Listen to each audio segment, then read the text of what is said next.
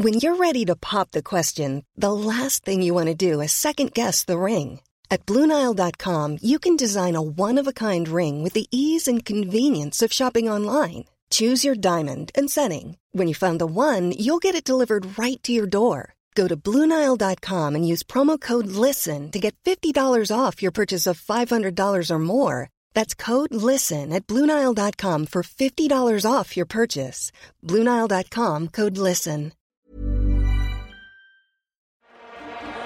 Los últimos segundos llegan al Estadio Nacional de Lima. Vibra el campeonato del mundo. No es un sueño, no es un videojuego. México lo está ganando 3-0 a Brasil. Vela Esparza y Guzmán le están dando el triunfo al tricolor. Venga, árbitro. Pítale, árbitro. Se acabó. Se acabó. Grítalo, México. México es campeón del mundo. Gracias, Chucho Ramírez. Por ti y estos hombres que tienen hambre van a cambiar la historia de nuestro país. El fútbol ya no se verá igual. Vuelve a gritarlo. México es campeón del mundo. Nosotros estuvimos ahí, 80 años contigo. Esto es leyenda. El mítico centro de Coyoacán, en la Ciudad de México, resguarda edificaciones importantes que han visto pasar la historia de la colonia del Carmen. Una de ellas, que actualmente te recibe con un gran árbol de la vida, es el Museo Nacional de Culturas Populares. ¿Qué fue antes de ser museo? Este episodio especial te platicamos cómo el recinto que antes fue la Hacienda de San Pedro Mártir y que da testimonio de las innovaciones arquitectónicas de 1900, ahora es un museo imperdible que compila piezas únicas y de gran valor artesanal de todo México. Mi nombre es Ariana Bustos Nova, la señorita etcétera, y para conocer a fondo y hacer este recorrido auditivo, invitamos a Montserrat Navarro Herrera, jefa de Información Cultural y Servicios Educativos en el Museo Nacional de Culturas Populares. Vámonos hasta Coyo y comenzamos. La guía del fin de semana, con la señorita etcétera.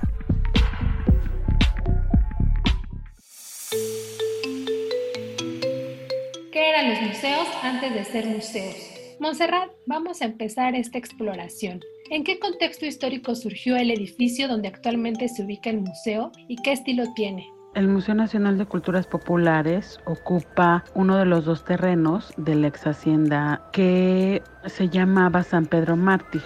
Esta hacienda fue fraccionada en 1890 para formar la colonia que hoy se llama El Carmen había un pequeño lote en la actual avenida Hidalgo que perteneció desde 1734 a la iglesia de San Juan Bautista pero a finales del siglo XIX fue expropiada a raíz de la desamortización de los bienes eclesiásticos. ¿Es verdad que tienen inmuebles catalogados como monumentos históricos por el INA? ¿Cuáles son estos? El museo está conformado por varias edificaciones, digamos que es la historia de los inmuebles, no de uno solo, y estas edificaciones, eh, algunas de ellas más bien, pues datan de finales del siglo XIX y principios del XX, y su tipo de arquitectura es ecléctico, es decir, distintos estilos. Los espacios fueron habitados por distintos y destacados personajes y tuvieron variados usos con el paso del tiempo. ¿Qué habitantes ha tenido a lo largo de su historia y qué usos se le dieron antes de ser museo?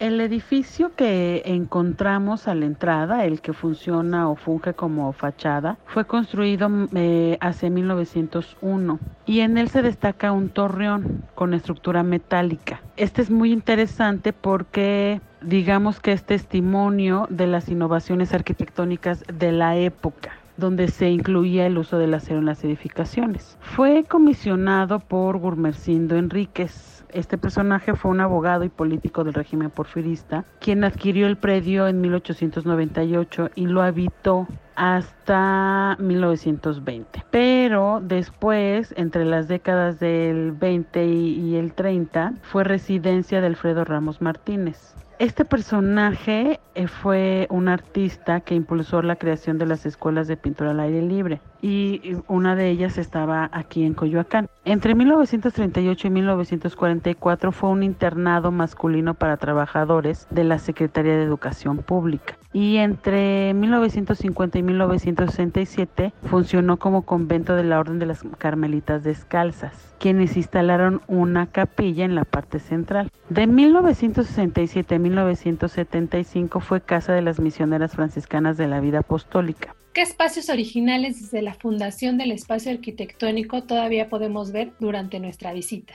Actualmente se conserva un espacio en donde estaba el coro del convento carmelita, ahora lo conocemos como Altos Capilla. También en este inmueble se encuentra la sala Cristina Payán y la librería Educal. Al lado de este inmueble se encuentra la Quinta Margarita, así es como la conocemos. Fue construida a finales del siglo XIX y habitada por Guillermo Henderson y lo nombró de esa manera en honor a su esposa.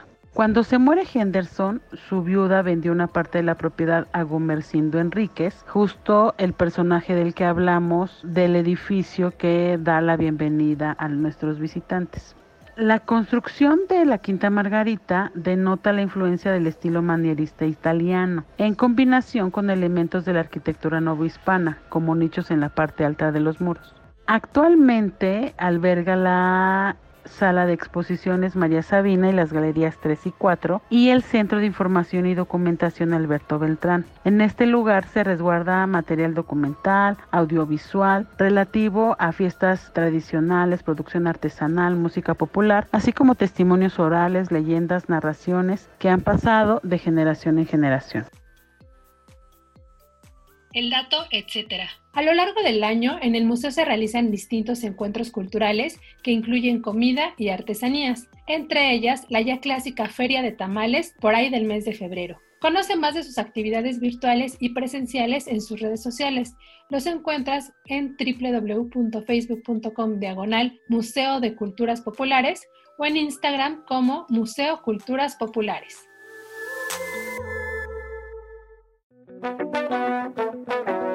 ¿Qué eran los museos antes de ser museos? Continuamos la conversación con Montserrat Navarro Herrera, jefa de Animación Cultural y Servicios Educativos en el Museo Nacional de Culturas Populares. Montserrat, platícanos, ¿cuándo se convirtió en museo y qué busca promover a la fecha?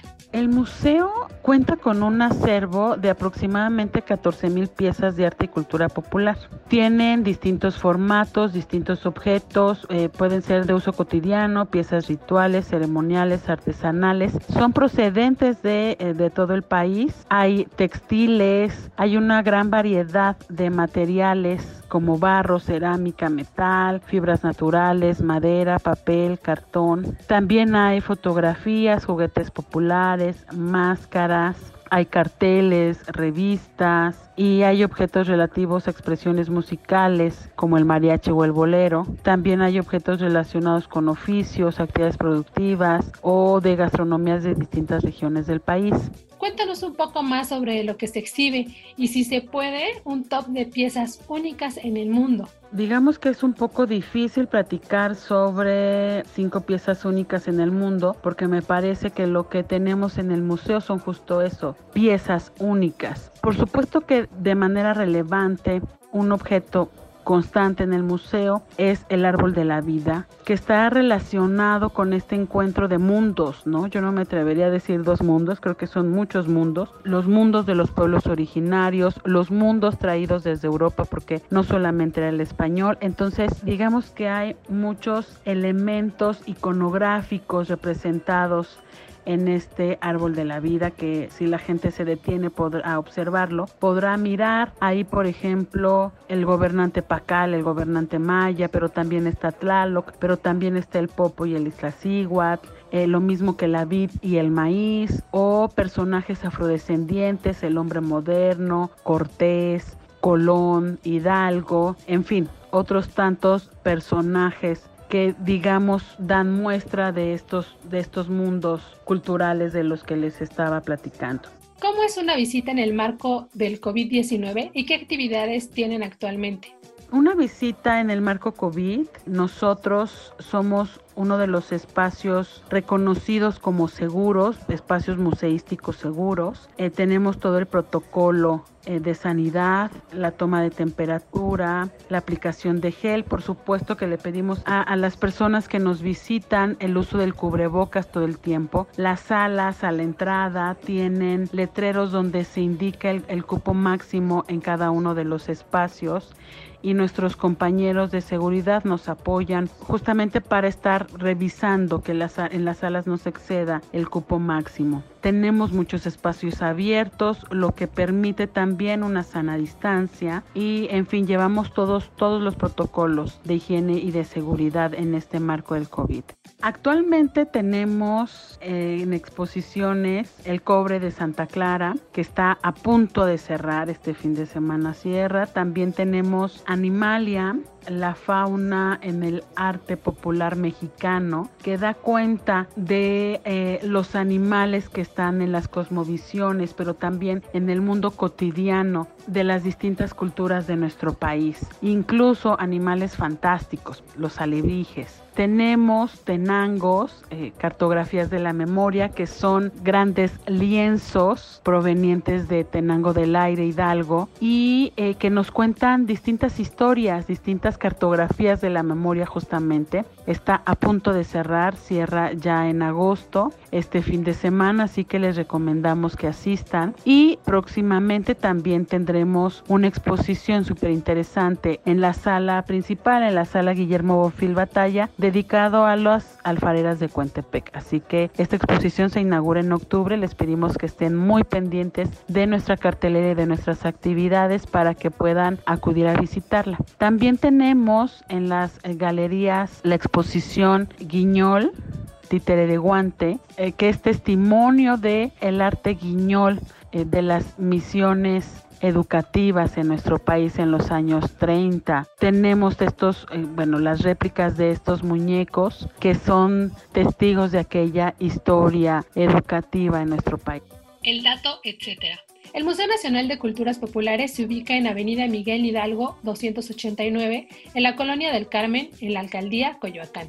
No dejen de observar a detalle durante su visita el árbol de la vida que los recibe. Es una obra de barro que mide 5 metros de alto y viene desde Metepec, Estado de México. También en el patio trasero no dejen de observar el mural Tejedores de Sueños, pintado por los artistas Saner y Sego. Este mide 60 metros cuadrados y se inauguró un 24 de septiembre para conmemorar el aniversario del museo. la guía en segundos. Estas son un par de recomendaciones que pueden leer en la agenda web de la guía del fin de semana en todos los sitios OEM o también en el impreso dominical del Sol de México. Mujeres al frente de las consolas. Desde hace unos días y de manera virtual se vive el FEM Lab 5, Mujeres en la Música Electrónica, un ciclo que promueve la Casa del Lago y el Centro Cultural de España. Se tratan de actividades formativas y conciertos con creadoras de Austria y México, mujeres que actualmente operan en el ámbito de la producción musical electrónica en nuestro país y Europa. Este encuentro y actividades culminan el sábado 28 de agosto y pueden seguirlo en la plataforma de Casa del Lago Virtual y en Facebook del Centro Cultural de España que es Facebook CCEMX. Para los locos de las plantas. Regresa la venta presencial del Plan Fest, un bazar pero casi casi un festival para los fanáticos de la naturaleza en especial a los que nos gusta llevarlas a casa. Encontrarán macetas, artículos de jardinería y eco-friendly, sustratos y más de 200 variedades de plantas. Además, pueden complementar la experiencia participando en talleres gratuitos y charlas. Les sugiero echar un vistazo en www.facebook.com diagonal plantfestmx para que vayan viendo que tiene potencial de compra y lleguen directito por ellos. El Plan Fest se lleva a cabo en Bazar Fusión, ubicado en Londres 37, Colonia Juárez. Esto es del 27 al 29 de agosto, de las 11 a las 7 de la noche. Es necesario registro previo para mayor seguridad sanitaria.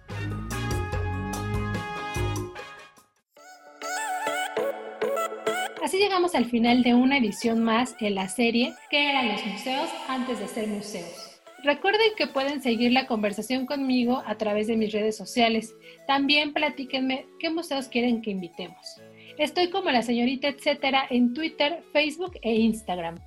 Espero que se animen a visitar o participar en algunas de estas recomendaciones que platicamos hoy, ya sea presencialmente con cubrebocas y los cuidados que el COVID nos obliga, o desde lo virtual en casita.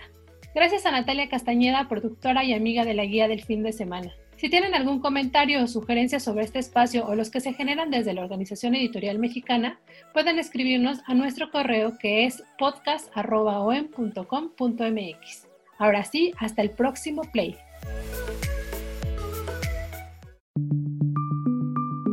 Esta es una producción de la Organización Editorial Mexicana.